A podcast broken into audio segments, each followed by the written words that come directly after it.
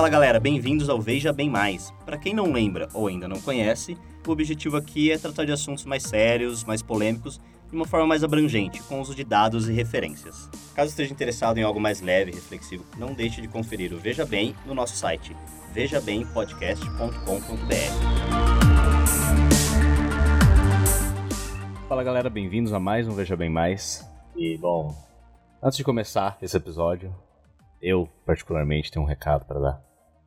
Se vocês ouviram uns latidos de fundo de vez em quando,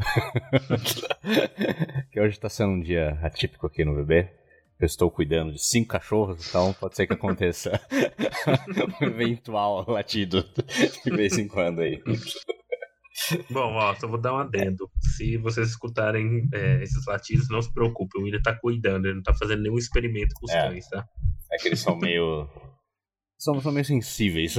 Passa uma mosca no portão e começa a latir como se fosse o demônio. Mas, não. tirando isso, tá tudo sob controle. Eles não, são, eles não são muito fã de podcast ainda, né? Não, não, não são muito fã ainda. Eles não estão não gostando de me ver gravando, né? Bom, aí, pra quem não percebeu ainda, estamos à distância. Então, eh, diferenças na qualidade do áudio em razão a isso. Tá. Exatamente. Mas bom, no episódio de hoje a gente vai dar continuidade ao, ao tópico da inteligência. Que. Ah, é verdade. Hoje nós vamos. Aqui a gente tarda, mas não falha. Aquela promessa que o César fez no primeiro episódio lá, que a gente ia tocar um pouco mais no, digamos, futuro da inteligência. E vai ser o que a gente vai estar fazendo hoje nesse episódio aqui. A gente vai falar um pouco sobre a genética mesmo. É, como isso pode ser no futuro, esses, digamos, melhoramentos genéticos que a gente pode estar fazendo aí, ou não. E a gente vai, obviamente, também falar aí sobre a inteligência artificial. Uh, vocês querem falar alguma coisinha antes de entrar no episódio ou já querem começar? Bom, se tiver realmente for em termos genéticos, vai ser divertido. Finalmente poder aprender matemática direito. ah, ia ser bom, hein? César? É, falar que o futuro chegou. Ah, não, né? Não, bem. Demorou, mas chegou. mas é isso mesmo. A intenção é, é, é pincelar um pouco do que entendemos como dois futuros aí para a inteligência, que é um via genética e outro via algoritmo, né? como ficamos nessa história e como entendemos o conceito dentro dessas duas, duas diretrizes. Bem, bom, então vamos, vamos começar pela, pela genética, então. É, sobre falar um pouco aí sobre esses, digamos, melhoramentos genéticos aí, coisas que a gente pode desenvolver melhor no nosso, no nosso cérebro. O que, que você acha, Pedro? Você vai querer um, um chip na sua mente? Ou você acha que um chip não, é, o, é, é uma edição genética. É, exatamente, é. modificações aí que, digamos, pode melhorar o desempenho do seu cérebro. Nossa senhora, eu já sou meio louco assim. Se me dá muito conhecimento, aí eu vou pirar de vez. Eu prefiro continuar indo gradualmente. Dar conhecimento. Pedro tá pensando que é Matrix. Vai, é, vai descarregar conhecimento. Toma, Gado. É, acho que é bom dar um contexto aí para os ouvintes de que modificações genéticas tem, acho que tem dois tipos. Né? A primeira é uma é, é efetiva presente, que é através de uhum. Drogas, que você pode aumentar o, o metabolismo, é, liberar mais é, certos tipos de substâncias que deixam processar melhor a máquina aí, por assim dizer. Acho que é todos o filme que... lá do, do Bradley Cooper, uma guerra que ah, ele toma lá a pílula. É, o Sem Limitless, né? É, esse. É, tem, tem acho que é um do Lucy também, não é? Com a Scarlett Johansson. Sim. Ah, é verdade, é. é, é, tem, tem alguns filmes nessa, nessa direção. E também tem várias drogas aí que sabemos que existem que têm o mesmo efeito, não a nível hollywoodiano, mas uh, é. muitos estudantes universitários aí, cursos de alta demanda cognitiva, saberão do que, do que eu estou falando.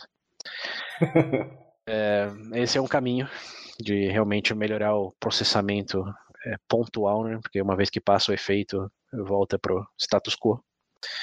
É, e outro que hoje está mais possível do que nunca é a edição genética antes do nascimento, que uhum. pode ser feita através de seleção em vários exames aí de é, como que é in vitro, é, fertilização in vitro. E outra que ainda está um pouco um pouquinho mais distante, que é usando a ferramenta CRISPR, que até coincidentemente ganhou o prêmio Nobel os cientistas que desenvolveram. É, que é uma ferramenta que permite você editar as letras do DNA. Então você consegue, em, okay. em teoria, é, pegar o, as células ali do, dos pais e quer dizer, os pais não, né? Pegar a célula do, do embrião e editar no próprio embrião, você vai ter mais de algumas letras do DNA do que outras, o que em teoria permitiria você selecionar, por exemplo, pessoas que têm um, um IQ, QI alto, é, tem mais dessa sequência genética do que outros, na média. Então você vai lá e edita esse genoma para replicar o que eh, essas pessoas com QI alto têm, e esse embrião, no caso, não tem de forma orgânica. Então essa é uma passou de uma, uma possibilidade e virou uma realidade é, em termos técnicos, né? É, é, possível você fazer isso, já não é teórico, né? Foi do teórico pro, pro possível. Uhum. É, e... Mas isso eles fazem só no tipo, questão cognitiva ou dão uma photoshopada no bebê também? Então, esse é o que eles chamam de é, bebês de design, né? Essa ferramenta possibilita você mudar todo o código genético, né? não Sim, só necessariamente correlacionado a, ao que chamamos de inteligência no sentido síntese informacional, como a gente falou nos vários episódios. Você Jesus Christ. Pode mudar, pode mudar a cor do olho, pode mudar a altura. É, claro que hoje o foco maior é em, é, em doenças geneticamente transmissíveis, né? Como alguns tipos de, de condições é, qual o nome que, que você já nasce? É... Síndrome de Down, esse tipo de coisa, né? Isso. Mas além disso, é, é doenças crônicas, né? Que é passado de, de pai para filha, mãe para filha, hum. etc. Como câncer de mama, por exemplo, é, é bem geneticamente transmissível. Então, o foco maior hoje está tá nisso do que propriamente inteligência. Mas, claro, tem empresas já focando em seguir por esse caminho e fazer um, um pacote extra, né? Falar, ó, você tira síndrome de Down, tira possibilidade de cânceres e se por 2 mil dólares a mais, você muda uma letrinha que pode aumentar o resultado no teste de QI. por X dólares você nasce mais bonito e mais inteligente. Isso. Seu filho pronto para encarar o mundo. Uhum. Eu quero que meu filho seja a pessoa mais feia e burra do mundo. Faz seu melhor aí, ou seu pior. Imagina o pai do Will escutando isso e falar: Eu não pedi isso e recebi isso.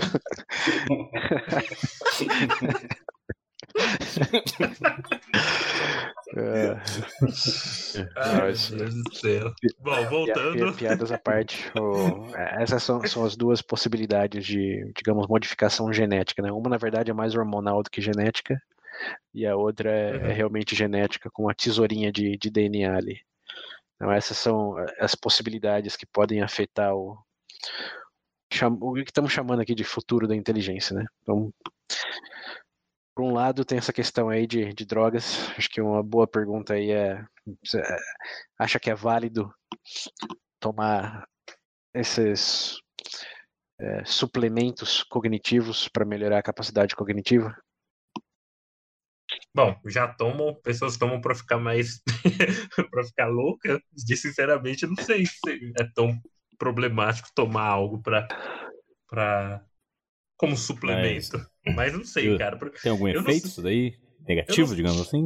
O pessoal fala que depois passa, mas. Então. É, e a longo, é, a longo prazo? É, essa é, é uma excelente pergunta, senhor perguntador.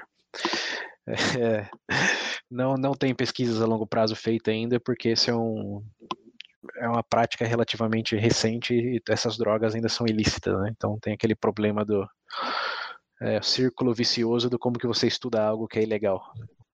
A maioria das pessoas não querem uhum. admitir que usam e você não consegue fundos universitários para comprar aquilo e administrar em voluntários, sendo que é ilegal. Então tem uma escassez enorme de pesquisa nesse sentido. O que se sabe por muitas anedotas é que é, um efeito negativo é uma dependência que você gera, né, de ficar sempre, digamos, em situação de alerta e conseguir processar as coisas de maneira mais rápida, mais fácil e você cria uma dependência psicológica, né, não, não, não tem é, evidência suficiente para falar que é fisiológica, mas existe sim um, uma dependência, quer dizer, uma, você acostumar com aquele estado mental que é, precisa necessariamente do, do estimulante. Né? Então, esse. É... Bom, é, então, pô, eu acho que fica aquele questionamento, porque, bom, se você está tomando isso para, de certa forma, é, é, não é um, entre aspas, o, o estado natural, né? Então, é como se tivesse.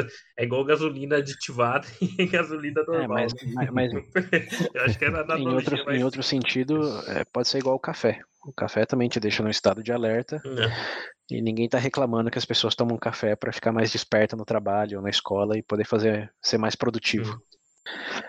Então, é, é. acho não, o café é tão não natural quanto essas outras substâncias. A única diferença é que o café sim tem estudos a longo prazo que mostra claramente que as consequências negativas não são alarmantes, né? Se não, senão ninguém estaria tomando café do jeito que toma.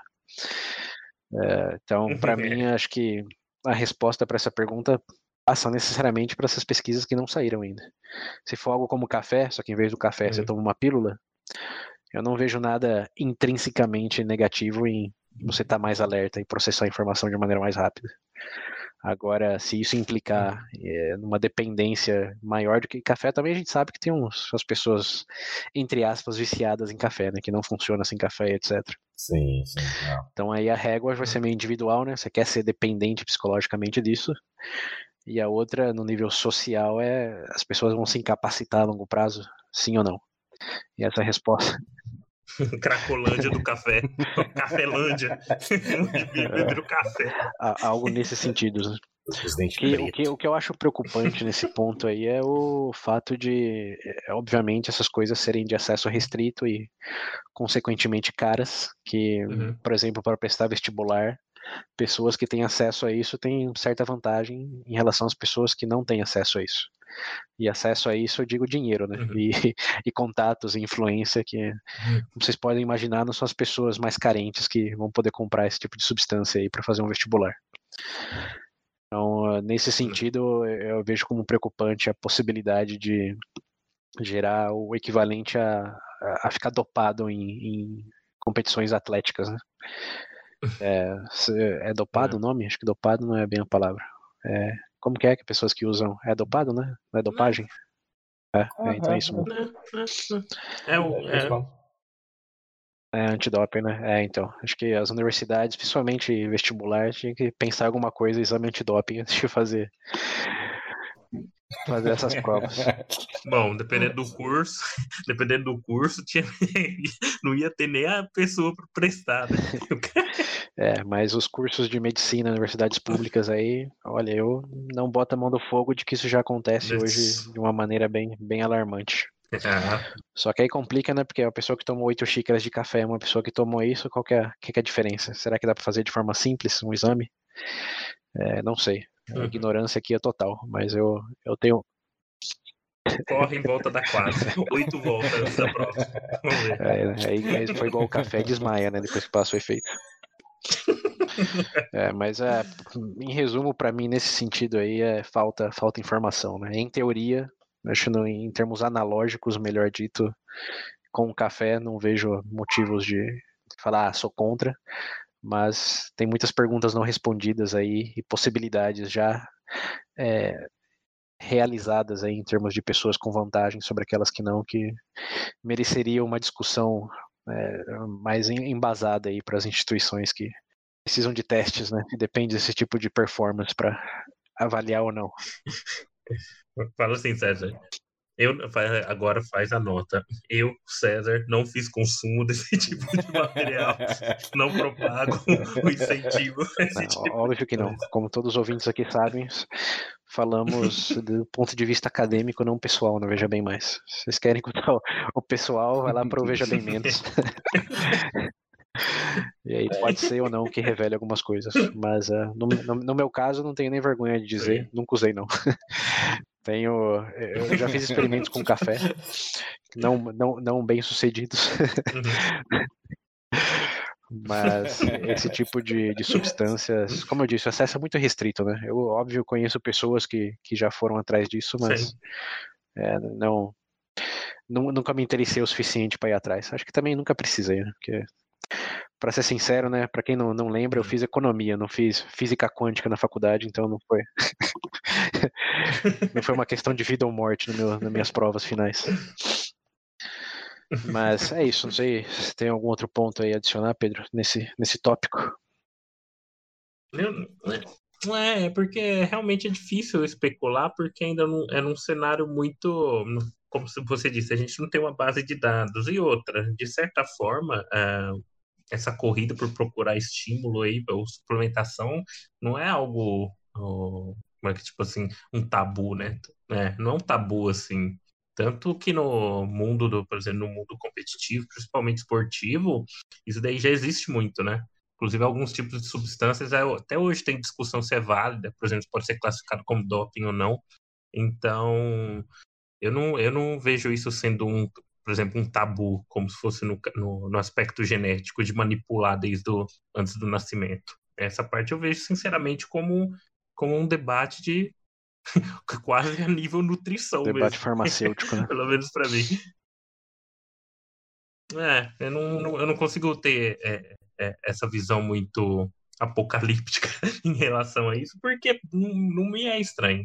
E, de novo, se dentro do mundo de competição, competi competição aí de alto nível já é uma, uma realidade de certa forma, a diferença é que só ia mudar é, para mas, De novo, acho que assim como o mundo esportivo tem exames antidoping, a primeira preocupação é tem que ter antidoping para vestibular e provas Sim. finais também. Senão você está favorecendo quem tem dinheiro para comprar isso. Né? É, é, é. É, enfim, esse já é outro problema, mas o mundo esportivo também é uma boa analogia para isso daí. Não é à toa que a Rússia foi desqualificada de muitas coisas, velho. é, é, bem por aí.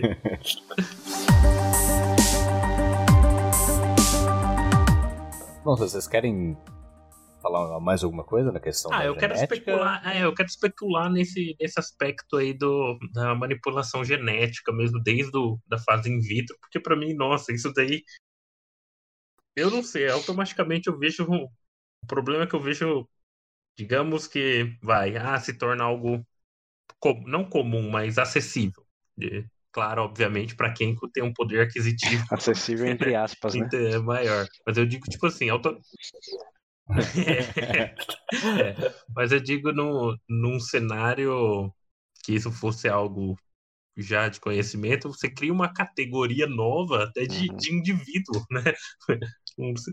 Poxa, eu não sei bem como colocar, mas automaticamente você cria um, até uma nova categoria de pessoa, porque. Ah, merda. é, entendeu? É bem isso. Nesse, nesse campo eu não tenho uma visão é, positiva. Eu entendo dos benefícios, por exemplo, em caso de, de pessoas com algum tipo de deficiência, esse tipo de coisa, realmente é um grande salto. Mas todo mundo sabe que não é aí que para a coisa, entendeu? Então, acho que é meio inevitável também. Tipo, chegar ao ponto de. Ah, sim. Não, não é, é, inevitável porque já tem, né? A gente já tem os testes. A gente não tá falando de um cenário hipotético ou de um, sei lá, de um livro de distopia que tá escrito e tal. Uhum. É já é uma realidade que já tá acontecendo, né? É. Como o César já mencionou hoje. Claro que não com um objetivo específico, falar, vou criar um ser humano, um ser humano perfeito para substituir o restante. Óbvio, óbvio que não é isso mas eu vejo muita implicação, principalmente no, no tecido social mesmo, por conta dessas coisas. Inclusive nesse cenário mesmo de competição, por exemplo, um vestibular ou na área esportiva, etc. Você começa a você automaticamente cria um, vai criar um, o mais você vai poder fazer é dividir aqueles que, que são assim daqueles que não são. E nesse ato aí eu vejo. Nossa, começou Bom, a dividir já já viu. É. Já, já sabemos o que é essa é, Eu tenho algumas observações nesse sentido aí. Acho que a primeira é reconhecer que isso não só já existe, mas existe faz um tempo já. Não em termos de tesoura genética quase que literal. Mas é discussão, mas, né? Não, não. É em questão de nutrição, em questão de exames pré-natais que identificam se tem certas propensões ou possibilidades do, do feto vir a desenvolver, que isso já, já implica em término de gravidez há muito tempo em muitos países. Né? Eu estava vendo, vendo recentemente que 90% das gestações na Europa, que é, o exame, os exames pré-natais é, indicam que tem alta chance de desenvolver síndrome de Down, que essas gestações são, são terminadas. É, eu vi isso daí, se não me engano, na Finlândia, é menos, eu, eu, não sei, tem um dos países, parece, da Europa, eu não lembro se é a Finlândia exatamente, mas que quase extinguiu, tipo assim, pessoas que têm com que tem uhum. síndrome de Down, é um negócio sinceramente Sim. bizarro, né? Mas... Sim. Então, então não, não precisa de tecnologia CRISPR para isso acontecer, né? já vem acontecendo em termos de doenças genéticas, não, não só em termos de terminar a gravidez, mas também em termos de nutrição, de remédio, tratamento antes mesmo do, da gestão ser concluída. Né? Tem, tem várias e várias maneiras de você, entre aspas, aí, corrigir uh, erros genéticos uh, ou traços não desejáveis, por assim dizer, uh, antes da, do fim da gestação seja com o fim dela ou seja no tratamento durante, durante ela, durante a gestação. Então isso não é algo novo, embora soa alarmante para muita gente aí, não, não é o que tá, o que é novo é só a tecnologia e o que ela implica em termos, digamos, de precisão. É, uhum. Mas a, a, mudança genética é algo que acompanha a humanidade desde sempre, né? Não é à toa que temos pessoas de diferentes etnias adaptadas a diferentes contextos, diferentes alturas, diferentes, é, enfim, traços é, de todo tudo que é tipo. Isso é uma edição genética talvez mais orgânica, mas não deixa de ser algo que era uma coisa e vira outra, né? Então, nesse sentido, é, como ele disse aí, é, é, totalmente inevitável. O que está uhum. Tá sendo mais ponderável agora é qual é a nossa capacidade de controlar isso e até que ponto deveríamos fazer isso. Uhum. Então, em termos é, Primeiro, acho que em termos de, tecnologia, um primeiro grande ponto a ser observado é que temos essa capacidade de edição, mas não temos o conhecimento dos efeitos de fazer essas edições. Então, mesmo que seja uma doença bem específica, como aquela doença do Stephen Hopkins lá, que é mal de Hugson, é, esqueci o nome específico, ou câncer de mama, que já tem algumas letras genéticas bem associadas a essa doença. Ninguém sabe 100% ainda o que acontece se você tirar aquilo é, de maneira preventiva, o que é, como a gente falou lá no, Uh, acho que foi na parte 2 do, do inteligência, né, do natureza versus genética. Normalmente não é um gene que causa uma coisa, né? a relação não é 1 para 1 ou 2 para 1, senão que 15 mil para 7 mil. então você pode ter 15 mil genes ali que influencia outros 7 mil genes que correlaciona de maneira mais forte ou mais leve com alguma característica que você tem. E mesmo para doenças genéticas isso já, já, já, é complicado. Como eu disse, o câncer de mama ele está bem isolado em termos de eh, variação genética, mas ninguém sabe o que tirar aquilo implica para os outros genes em outras partes do corpo, em outros momentos de desenvolvimento e até mesmo para o ambiente. Né? Tem que lembrar sempre que a nossa genética não é isolado, não é só um software, é um software que é afetado pelo hardware e vice-versa. Pode ser que você tenha um gene ali que nunca se ative porque você nunca estava no ambiente que fez ele se ativar. Temos esses genes dormentes aí e ninguém sabe como funciona para que seja ativado ou não. Essa é a chamada epigenética. Então você pode tirar aquela, aquela sequência de, de letras do DNA, por exemplo, para câncer de mama, mas pode ser que ele nunca ficaria ativo em primeiro lugar. Então você tirou meio que à toa, por assim dizer. E pode ser que esse tirar à toa é, faça com que não ter mais aquela sequência impacte outras sequências genéticas em outra parte do corpo, ao momento da vida, que vai acabar desenvolvendo um câncer de pulmão, por exemplo, só porque você tirou aquele que seria um câncer de, de mama, ou talvez não seria. As incógnitas são múltiplas. Para mim tá parecendo uma caixa de Pandora isso daí. É, sim. Mas, Você abre. É, é, é, é, sim não, né? Porque Pandora é necessariamente negativo. Aí do estudo genético tá tendo, obviamente, muito e muito esforço em conseguir isolar cada vez mais que tipo de é, modificação afeta o que, até que ponto, etc. Só que, claro, tem que lembrar, isso é normalmente feito em animais, né, ou simulações em computador o que não replica fielmente o que vai acontecer com humanos, principalmente em uma larga escala de humanos. Né? Tem um experimento ou outro aqui ou ali, mas sempre com pessoas bem selecionadas, em ambientes cuidados, monitorados. É bem diferente você fazer o teste em 10 pessoas e fazer em 10 mil. É, até porque, de novo, né? Tem, tem o, o, o, artefato do ambiente, da epigenética. Ninguém sabe como o ambiente vai afetar aquela modificação a longo prazo. E quando você multiplica o número de pessoas em diferentes ambientes, você multiplica todas essas incógnitas, esses riscos aí. Então, o primeiro grande ponto é esse: existe a tecnologia, sim, tem um entendimento melhor, sim, mas em humanos, em larga escala, não. A resposta aí é ignorância quase que absoluta. Então, mesmo para doenças especificamente genéticas está nesse ponto.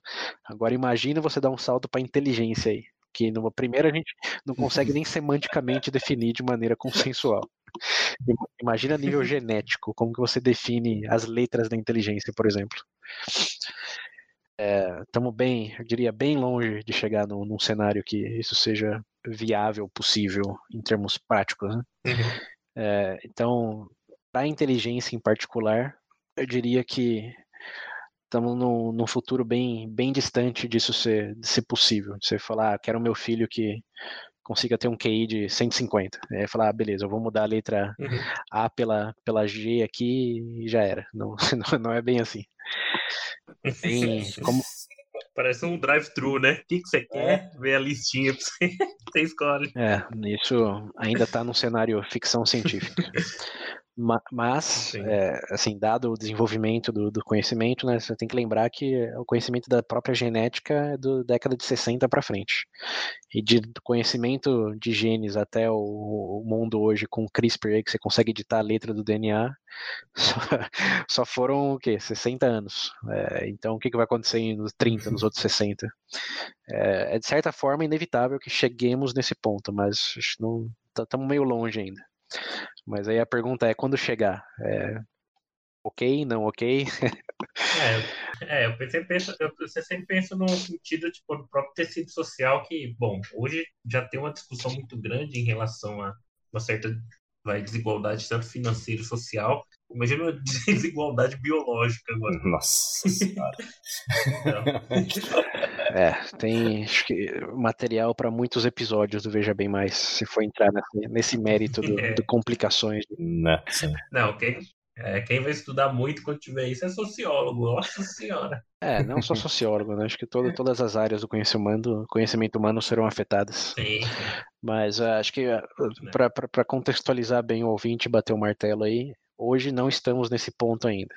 Hoje a discussão é doenças é. genéticas. Vale a pena modificar in vitro ou ainda não temos suficiente informação para fazer isso e arriscar que outros problemas apareçam ao longo da vida. É por isso que ninguém está permitindo usar o CRISPR em humanos ainda. Né? Teve um chinês maluco lá que alegadamente fez uhum. isso, mas ninguém ninguém, Sempre, ninguém né? conseguiu comprovar por A mais B, né? É, é um tema meio obscuro isso daí. Ah, sempre tem é. cientistas, né? Mas, de novo, mesmo, mesmo se conseguir tiver isso, estão falando de uma pessoa em um lugar, com uma ferramenta, um método, por exemplo, que tem que lembrar, a tecnologia é essa, mas os métodos são múltiplos, né? Então, é, esse é um assunto que, para mim, está bem mais longínquo do que o próximo em pauta aqui, que é a inteligência artificial.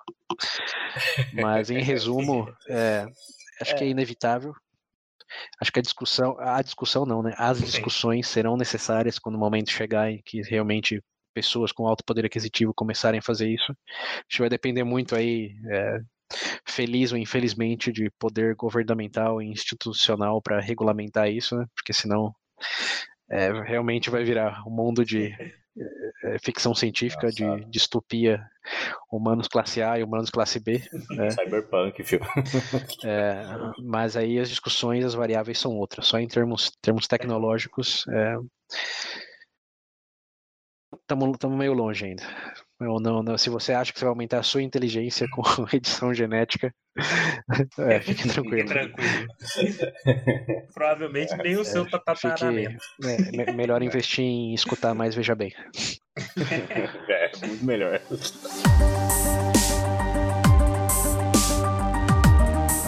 Ah, bom, o César até deu uma pitadinha aí já falando no nosso próximo tópico.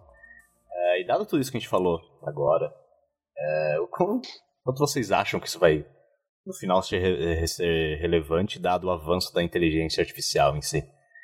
Porque, que nem você mesmo falou, César, que muito provavelmente isso vai avançar muito mais rápido do que no caso da genética. É, então, não, não é que vai avançar, né? Já avançou. Para os ouvintes que estão caindo de paraquedas agora, temos um episódio sobre inteligência artificial. Acho que é um dos prim primeiros, né? Número 6 ou 7, algo nessas linhas. Que discutimos como é algo que, que já existe, né? Que tem suas próprias camadas de, de complicação, complexidade. Mas é algo que todo mundo que está usando provavelmente smartphone para nos escutar aí sabe que está aqui. Então, para mim, a grande pergunta aí não é, é, se, se vai existir o quanto mais, é o que já temos agora e o que isso significa em termos do que já falamos sobre inteligência. Tá, beleza. Então, mas dado então tudo que a gente definiu nesses últimos episódios, uh, difere a inteligência artificial da, da nossa, por exemplo? Não é artificial, não é orgânica.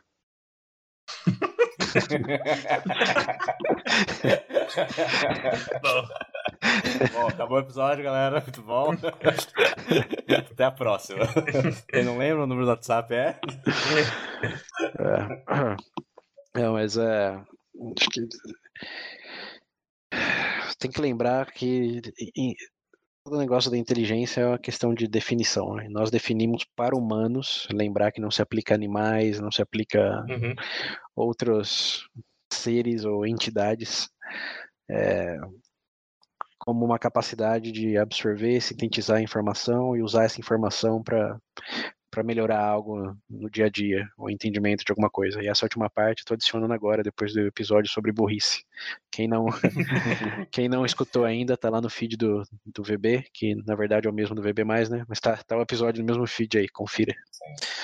É, então, definindo a inteligência dessa maneira, bem é, estreita para humanos, é, inteligência artificial é exatamente a mesma coisa, mas feita com algoritmos, né? Como todos sabem aí, é, é pegar múltiplas é, inputs é, e conseguir sintetizar a informação, transformar em, em algo útil para quem está observando, segundo nossas próprias instruções. Né? Então, de muita, muitas maneiras, inteligência artificial é uma extensão da nossa própria inteligência nesse sentido de programar o algoritmo para fazer o que a gente está pedindo que faça. Então, aí acho que não tem muito segredo. É, o que realmente coloca a incógnita é, dado que estamos definindo inteligência assim, é, o nosso hardware é bem limitado para processar informação dessa maneira é, em comparação a, ao hardware, né? É, o nosso hardware bioquímico é muito mais lento e limitado do que o hardware é, elétrico, né, com fibra ótica e uhum. nanochips, etc. Então, o grande X da questão aí para mim não é, é, como se diferencia, senão que onde para. A inteligência humana para na nossa capacidade de realmente processar e guardar informação, enquanto que a inteligência artificial não existe essa capacidade. Né? É, o quanto de informação você consegue processar e armazenar depende do número de servidores que você construir. E como uhum. sabemos, o que não faltam são supercomputadores aí, data centers Sim. e redes e redes neurais que é, basicamente colocam essa resposta como infinita para o que estamos chamando de artificial aqui, que é feito via hardware elétrico e não bioquímico. Então, para mim, essa é a grande diferença. Qual que, é a, é, qual que é a distinção entre inteligência humana e artificial? A humana tem limite.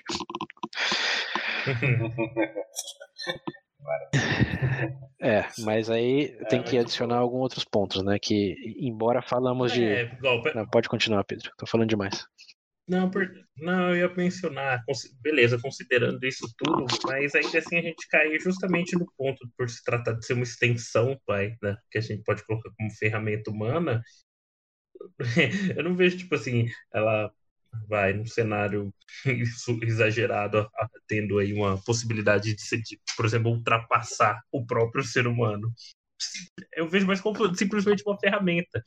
Até porque eu não, consigo ver um cenário onde a inteligência artificial, no fim das contas, vai ter a possibilidade de fazer distinção. Até porque hoje o que acontece alimentamos, por exemplo, hoje a gente alimenta isso para uma função. Eu não consigo ver o cenário inverso. Uhum.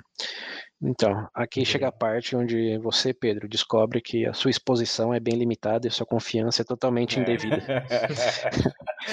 você está objetivamente profundamente errado. A inteligência, e esse era um adendo, ela se separa no mundo artificial, como a gente já discutiu no episódio lá da própria inteligência artificial.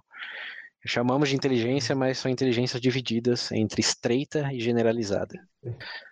A estreita é o que temos hoje, estamos bem acostumados, que é programei para fazer conta e vai fazer conta. Programei para jogar xadrez, vai jogar xadrez. É isso daí, uhum. programável de maneira bem estreita, como o nome diz. Da A sai B. Está é, tá programado para sair B. Não é sair C, não é sair D, não é sair E. Essa é uma inteligência artificial estreita, que é o que 99,9% é, de toda a nossa tecnologia usa. E é o que estamos acostumados. Certo.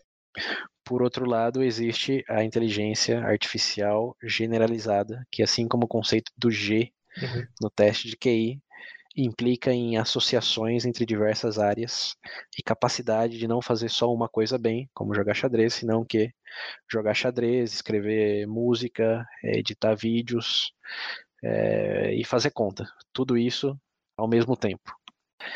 Essa é a inteligência que está nos livros de ficção científica, nos filmes apocalípticos aí. Esse é o Skynet da vida. Não faz uma coisa, faz várias coisas ao mesmo tempo. E é o que hoje 0,001% dos algoritmos estão se especializando em fazer, que é o que conhecemos como machine learning ou rede neural, que é de ter múltiplos algoritmos unidos em diferentes escopos de atividade mas que seja um algoritmo com muitos braços, por assim dizer. Não é, é uma um martelo, digamos, que sua única função é, é pregar. É um martelo, é a furadeira, é a chave de fenda, tudo dentro de uma caixinha de ferramenta, que é esse algoritmo aí. Então, é, assistiu Her, vai é, saber. o Her ou aquele Ex Machina, né? É, isso, é verdade. É, então, é que eu tava pensando mais no cenário, tudo, mais tudo bem, eu né? compreendi essa, essa, essa, essa gama de, de possibilidades generalizadas, tudo bem.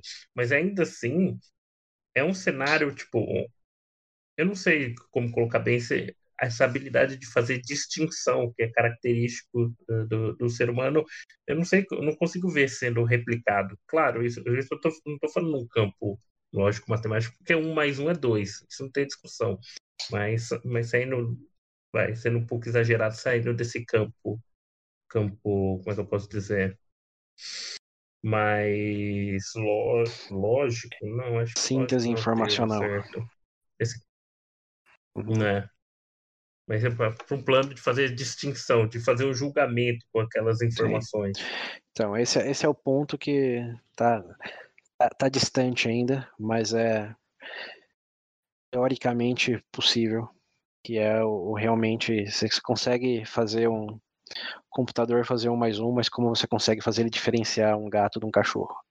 E aí que entra a rede neural de você abastecer as bases de dados com um bilhão de fotos de cachorro e um bilhão de fotos de gato, até que chegar num ponto onde o algoritmo uhum. já viu eh, de maneira exaustiva todos os gatos e todos os cachorros do mundo. Então, quando você mostrar uma outra uhum. foto, ele vai saber com 99,9% de confiança se é um cachorro ou se é um gato. Esse é o propósito de desenvolver esses algoritmos aí, para aí que está o learning, né, o aprendizado de máquina. E aí que está todo o investimento das grandes empresas hoje, do Google, da IBM, da Microsoft, está em desenvolver justamente esses algoritmos alimentados pela base de dados chamada internet. Então, nesse caso do gato, do cachorro, por exemplo, uma coisa que 10 anos atrás eh, eh, eh, os pesquisadores falaram, tinha a mesma incógnita que você, tipo, ah, eu posso fazer um mais um, mas como que vai diferenciar um gato de um cachorro? Hoje é a coisa mais fácil do mundo e você pode fazer no próprio site aí, que eu vou deixar o link nas referências, que você sobe uma foto e uh, o algoritmo adivinha que bicho que é. E não coincidentemente é um site usado para alimentar a base, né? Então isso daí já não é uma É. possibilidade, é uma realidade. Agora, para ir para um outro escopo, que talvez seja o mais é, difícil, é o da criatividade, né? Como, tá bom, você consegue diferenciar, mas como você consegue criar, algo? como que você cria, por exemplo, um, um animal mitológico grego com inteligência artificial, uma quimera. Eu não sei, é porque é, para mim passa muito da distinção do próprio, tipo, do- se o caminhar for esse sempre evoluir nesse sentido, realmente chega um pouco. Por exemplo, vai ter- criar consciência, tipo, um computador saberia que é um computador, Então, é, aí, aí entramos no aspecto filosófico, né? Que é, primeiro, é, o que é consciência, e eh, aqui esse não é o fórum para discutir esse tema específico, mas se você aceitar é, uma das premissas de que consciência é uma evolução, é um resultado, consequência de processar informação. É, se você pegar, por exemplo, a diferença de cérebros entre animais é, e a quantidade de informação que eles processam, nós processamos e como isso indica consciência, como aquele teste do espelho. É, animais que têm um cérebro maior e processam mais informação reconhecem no espelho, enquanto aqueles que não, não. Então, tenho certa evidência, diria, para que realmente uma coisa está correlacionada com a outra. Não causada, veja bem, mas tem uma forte indício de que está correlacionada. E se isso realmente for verdade, é, nada impede que é, milhões e milhões de algoritmos processando terabytes e terabytes de informação de maneira consolidada e uniforme eventualmente desenvolva é, essa mesma capacidade. Isso, lógico, é uma hipótese, né? Mas é uma hipótese difícil de você refutar, dado que hoje nossa consciência meio que vem disso, né? Até pessoas que com problema cognitivo é, ou pessoas inconscientes, é, o que elas têm de similar é não processar a informação ou processar muito mal informação de maneira bem limitada. E tem que lembrar que, hum, assim, tirando a visão romântica do ser humano e sua essência e blá blá blá, somos um conjunto de, de, de átomos operando em certos padrões, né? E não tem nada intrinsecamente diferente dos nossos átomos, dos átomos de que codificam um computador, por exemplo. São átomos também, estamos falando de matéria aqui, não é nada sobrenatural. Então, se você aceitar essas premissas de que tudo é átomo e processar informação aparentemente gera consciência, é, é uma questão de quando, não de ser. Os computadores vão, vão chegar nesse, nesse nível. Mas aí outra pergunta é como saberíamos disso, né? É, porque conhecemos nossa consciência, mas como temos consciência de outra consciência que não seja humana? É, ou seria algo manifestável de maneira original pelo computador ou algo que talvez nem podamos perceber, assim como não podemos perceber consciência animal em muitos casos, é, porque não temos essa capacidade. Enfim, as perguntas são múltiplas aí, como vocês podem ver. Mas em, em, em, termos de teremos uma, é, uma inteligência equiparada à humana, né? não, não, não estreita, mas generalizada, talvez até com consciência dos, computador, dos computadores.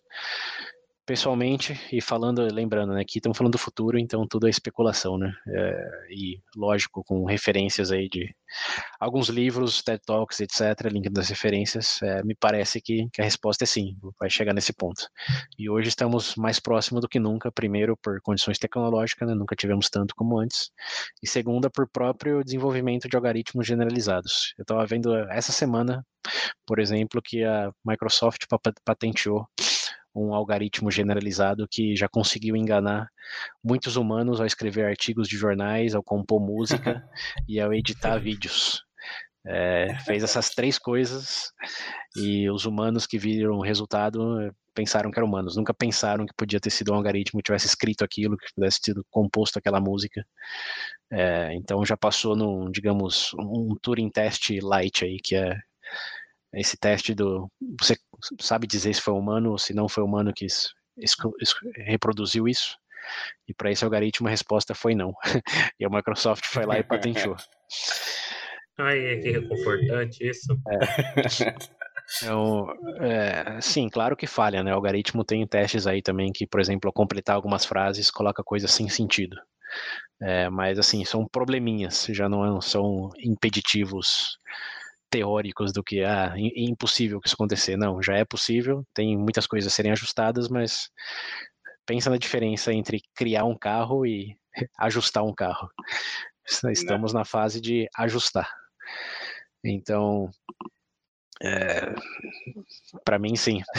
temos uma ameaça, não, não sei se é ameaça, né? acho que talvez isso seja o próximo ponto, mas temos uma realidade aí de uma inteligência sem limites que já convive com a nossa, que ainda está alimentando essa inteligência, mas outro ponto curioso é que os criadores desses algoritmos generalizados aí não sabem como eles, eles funcionam.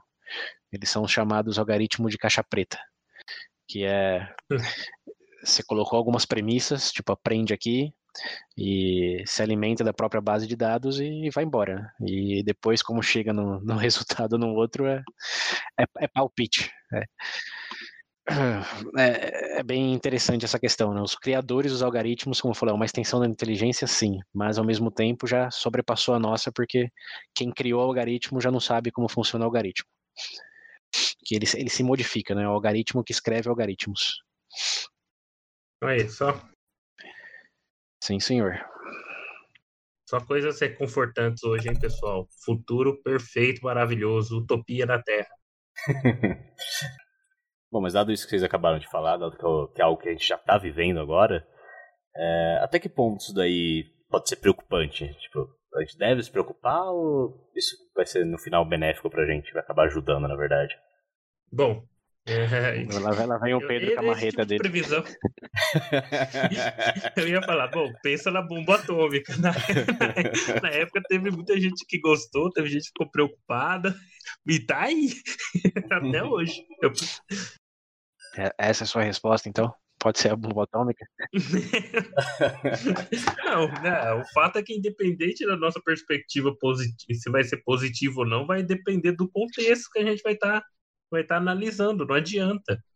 O fato é que está se desenvolvendo, como a gente já falou, tanto na parte genética quanto artificial, e a gente vai ter que lidar com isso, ponto. Agora, se vai ser bom ou ruim, vai depender do norte que for tomado. Por isso que eu citei a bomba atômica. Mas a bomba atômica acho que é objetivamente ruim.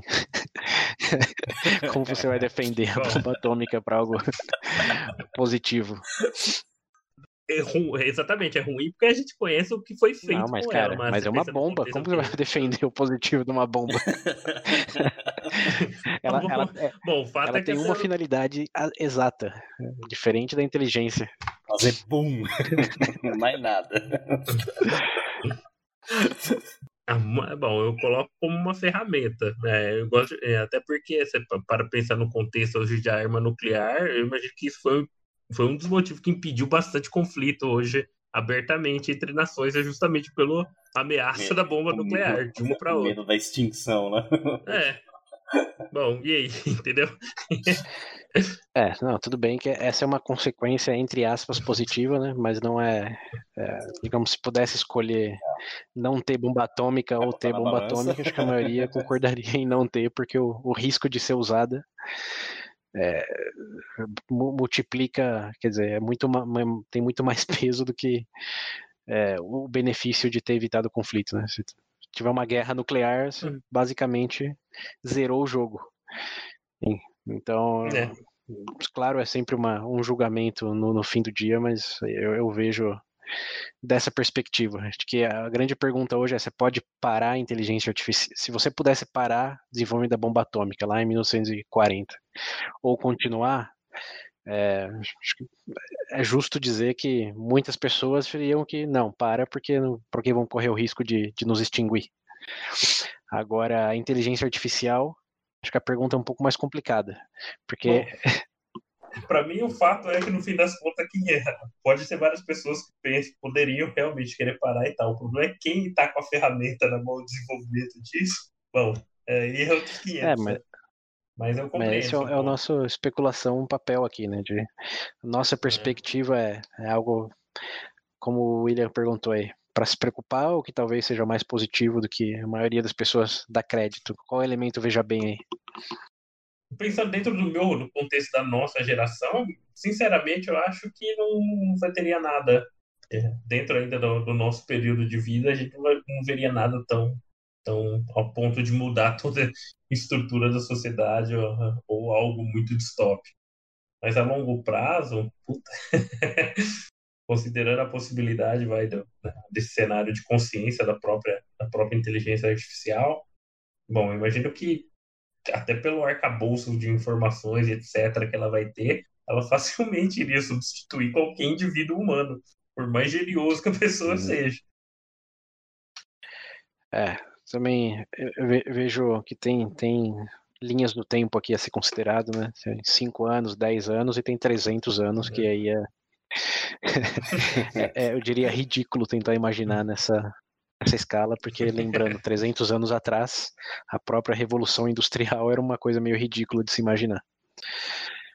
Então, é, estamos falando aqui do nosso tempo de vida, por assim dizer.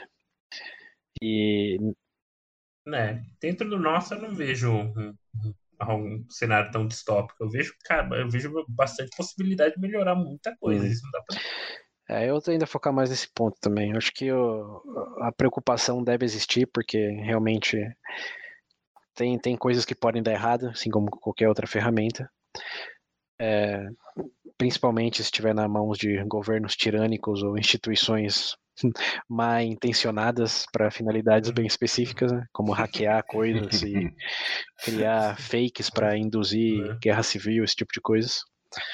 É, mas ao mesmo tempo, lembrando que falando de inteligência, a inteligência foi o que trouxe a civilização ao ponto que está hoje, né? É o nosso maior diferencial em termos evolutivos é, que conseguimos inteligentemente resolver problemas de forma sistêmica e progressiva. Não é que construímos, achamos uma caverna e moramos para sempre na caverna. Tem é, construir uma casa, construir um arranha-céu, construir uma estação espacial internacional. Tem toda uma progressão aí que é de venda, de aplicar o nosso aprendizado, de sintetizar a informação de maneira que seja mais conveniente para a gente. E acho que tem uma ferramenta que faça isso de maneira é, infinitamente melhor pode resolver muitos dos problemas que toda a nossa capacidade ainda não conseguiu, né? Como o problema do câncer, por exemplo. Como que você simula as diferentes combinações genéticas para diferentes tipos de câncer em diferentes pontos da vida um computador sem limites pode fazer isso, porque não deixa de ser uma conta e simulações para eh, correlacionar uma coisa com a outra em diferentes intensidades e saber onde está a melhor possibilidade de editar aquilo ali e ter a cura ali, por exemplo. É, isso é algo que também já acontece, né? Hoje a maioria do, dos experimentos bioquímicos aí são feitos em simulações de supercomputadores que você acha a cadeia é, química para gerar certas coisas que você precisa. Então não, não chegou no ponto uh, computador cura o uhum. câncer, mas uh, as vias para chegar numa cura passam muito mais por aí do que por alguém vai acordar um dia, olhar para o teto e falar, ah, tá aqui a cura. Ah, entendi. é.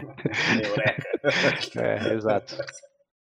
Então, uh, acho que pensando no, no positivo, né, tem que lembrar do que, que é inteligência, é resolver problemas capacidade de resolver problemas de maneira sustentável e progressiva. E se o computador faz isso de maneira infinitamente melhor, uhum. acho que é consequentemente infinitamente melhor que tenhamos isso do que se não, se não, se não, se a gente não tiver. Porém, contudo, todavia, né, tem a questão do se o computador inteligentemente definir que os humanos são um empecilho em vez de uma ajuda nessas equações, é, corremos um risco bastante grande, né? Uma, uma maneira de de, de, erradicar o câncer é matar todos os humanos, né? Não, não tem mais. Então tem... Então tem que acabar com o câncer. Tem humano tem câncer. Hum, deve ser isso, então. Vai lá e mata tudo. A, a, a, correlação aqui é 100%, né? O algoritmo conclui. É, então tem, tem sim motivos para se preocupar que talvez seja até maior do que a bomba atômica que no fim do dia depende de humanos. E o computador Sim. pode ser que não dependa, né? Pode ser que, como essa, é, essa caixa preta de algoritmo aí existe, né? Quem, quem vai saber? Isso até tem casos é, analogicamente parecidos do um algoritmo que aprendeu a jogar Mario do zero, por exemplo, e teve o objetivo de, de não perder. E depois de acho que sete horas que simulou mais de 15 milhões de partidas. O computador, para não. É, eles foram aumentando o nível, né? Ele aprendeu a jogar. Uhum. Aí chegaram no, num ponto em que eles colocaram um nível de dificuldade impossível. O computador sim uhum. ou sim ia perder. E aí o que ele fez? O algoritmo apertou pause no game. Eu não posso perder. Eu vou parar. É, é isso aí. Que maravilha, né? Aí Não ganhei, mas também não perdi. solucionou o problema, né? Agora, se chegar nessa mesma conclusão para civilização, É, o humano tá acabando com a natureza. O que eu devo fazer? É sempre assim. mas isso. Reconfortar, é reconfortante. É, mas esse cenário, cenário sci- sci-fi, né? Relaxa, Pedro. Não vai ser no nosso tempo, não. É. Se acontecer isso aí. Mas assim, voltando um pouco agora para mais nosso contexto, em vez daqui décadas ou séculos, que é qual, qual que é o efeito disso para nossa inteligência hoje? E eu vejo duas razões de se preocupar aí. A primeira é que mesmo tendo inteligência estreita, essa de fazer somente uma coisa ou duas no máximo para um aplicativo ou outro, já está tirando muito da nossa capacidade de lembrar de número de telefone, por exemplo. Vocês sabem número de cor de telefone? Eu já não, Nossa, Meu, eu sei o meu da infância. acabou. eu também sei o É. meu. Exato. E antes era uma coisa que era uma capacidade que você precisava ter, né, de reter certos números na memória. E, e que era até parte do teste do QI. Hoje eu não sei como tá isso, mas te dava uns números e você tem que armazenar aquele número por certo tempo. Que aí é a memória a curto prazo e a memória a longo prazo, né? E como transformar uma na outra. Hoje eu estou especulando aqui, mas eu tenho certo grau de confiança, forte grau de confiança de que, comparado a 15 anos atrás, armazenar esse tipo de informação, a memória a longo prazo, tá, tá pior, nossa capacidade. Sim. É porque, né? É muita informação É, mas eu digo só pra isso, eu te dar um número de telefone hoje, você acha que você vai conseguir memorizar de uma maneira como alguém memorizava faz 15 anos? então, Às vezes, eu- É que nem quando eu conheço, eu conheço alguma pessoa, eu falo, ah, esse aqui é o fulano, o nome dele é tal, lá, beleza. Daí minuto depois, eu falo, caralho, qual que era o nome desse cara né, então tem, tem uma certa substituição cognitiva aí. Assim como para se locomover espacialmente, né, antes você precisava aprender como ir do ponto A ao B em sua cidade, seu bairro, vai saber, né? Tinha que ver os pontos de referência, meio que se orientar de maneira contextual ali. E hoje, o que, que você faz? acabou. Então, qual que é o seu sentido de norte, sul, leste, oeste? Zero. Então, então se você pensar nisso como uma capacidade é, de síntese informacional, você está menos ou mais capaz por causa da tecnologia. Né? Nem o Pedro fala, o final vai ser um. É, com É, certeza. então, existe, existe esse risco, sim. Que não é necessariamente ruim, né? Porque um óleo ninguém tava, tava mal, necessariamente. É, então, quer- Meio bezinho, mas né? vai, vai saber a tecnologia que eles tinham. A obesidade não era um problema, era só algo tratável. A obesidade em si não é um problema, né? O problema é a condição do seu coração, do pulmão e outras coisas que acontecem em razão disso. Agora, se por alguma magia da tecnologia você conseguir manter o corpo saudável mesmo, mesmo tendo sobrepeso, zero problema. É, mas sim, eu acho que esse é um motivo de preocupação. É isso, eu acho que até calculadora também tem um pouco de exemplo aí, né? Fazer conta aí rápida na mente. Mesmo se for 6 vezes 6, você já, já coça a mão para pegar o celular. Pior que às vezes você sabe, É. fala, "Oh, aí você sabe daquela. Será que é mesmo? Vai lá joga no Google. É. Eu tenho muito isso com palavras. Eu tô escrevendo alguma coisa e falo, será que é assim mesmo? Eu vou lá no Google e jogo lá, tá, tá certo, é isso mesmo. Sempre confundido, né? Torna preguiçoso. Então, Hum. isso sim eu vejo como um potencial problema. Não sei se é necessariamente um problema, porque todo mundo tem smartphone, né? Todo mundo chega do ponto A ao B mais rápido, mais efetivamente que antes. Mas ao mesmo tempo é uma capacidade que você está perdendo, né? Se precisasse locomover no mato, por exemplo, ter o apagão, tempestade solar, etc., caos na Terra. Então, Eu- a pessoa, nossa senhora. Você tem que estar bem confiante que você sempre vai ter internet e um celular na mão para não se preocupar. É, Energia. Energia, né? Então, eu, eu particularmente me preocupo sim com essa substituição cognitiva aí para algumas coisas.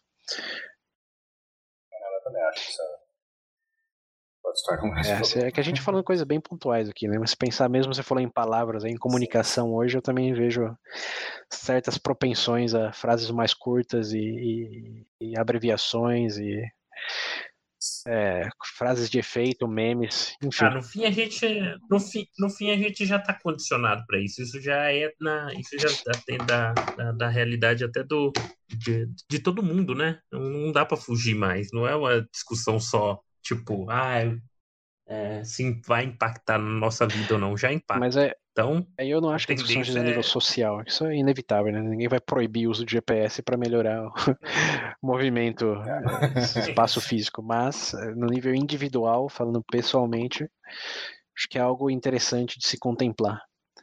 E realmente, eu vou tentar não usar o GPS dessa vez para ver o que acontece.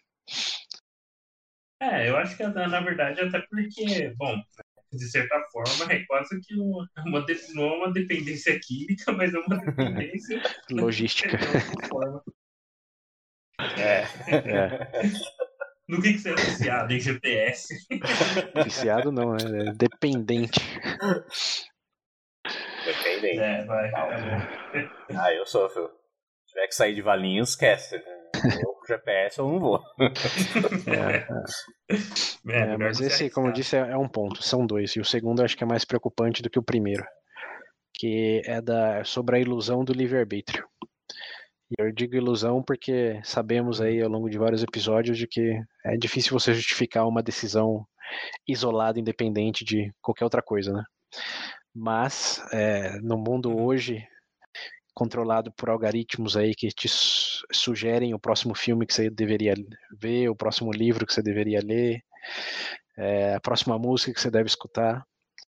É, eu vejo que a nossa capacidade de é, aumentar o escopo de possibilidade de decisão está tá diminuindo principalmente para quem é, realmente segue todas as recomendações, ou deixa no autoplay ou o que seja. É, você meio que se condiciona ao algoritmo, né? não, não, não ao, digamos, decisões, entre aspas, suas aí, que também são condicionadas, mas a grande mágica é que você não sabe como e em que intensidade.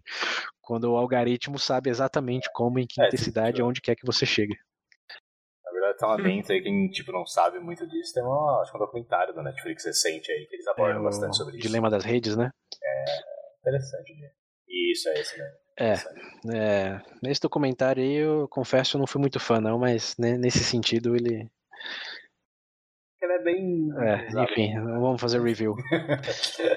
ah, como funciona é, a coisa, é é, é, mas eu, eu acho esse, esse ponto difícil de ser, de ser refutado, de que cada vez mais os algoritmos controlam as decisões em vez de, de nós mesmos. Reconfortante, hein? Essa mensagem no fim. Olha, imagine, no futuro você terá bem. É, mas, mas, de novo, é um ponto de atenção, é inevitável, né? os algoritmos se sustentam nisso e muitas vezes, como Netflix é, te, é, testemunha aí, geram é, produções muito boas em razão dos próprios algoritmos.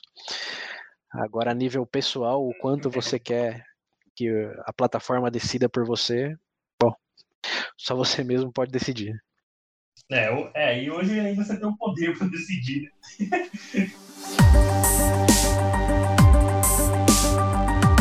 Bom, senhores, eu acho que deu para dar pra gente encerrar o assunto aqui.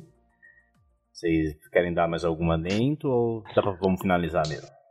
Bom, é, se preparem. é, o, meu, o, meu, o, meu, o, meu, o meu resumo é: tem muitas maneiras aí de aumentar a inteligência no futuro, mas nenhuma delas é relevante dado o caminho da inteligência artificial. É, talvez a coisa mais inteligente a ser feita em relação ao futuro da inteligência é contemplar suas decisões a nível individual e o quanto você preza e prioriza por elas, né? A nível uhum. social, é, o caminho já já está traçado.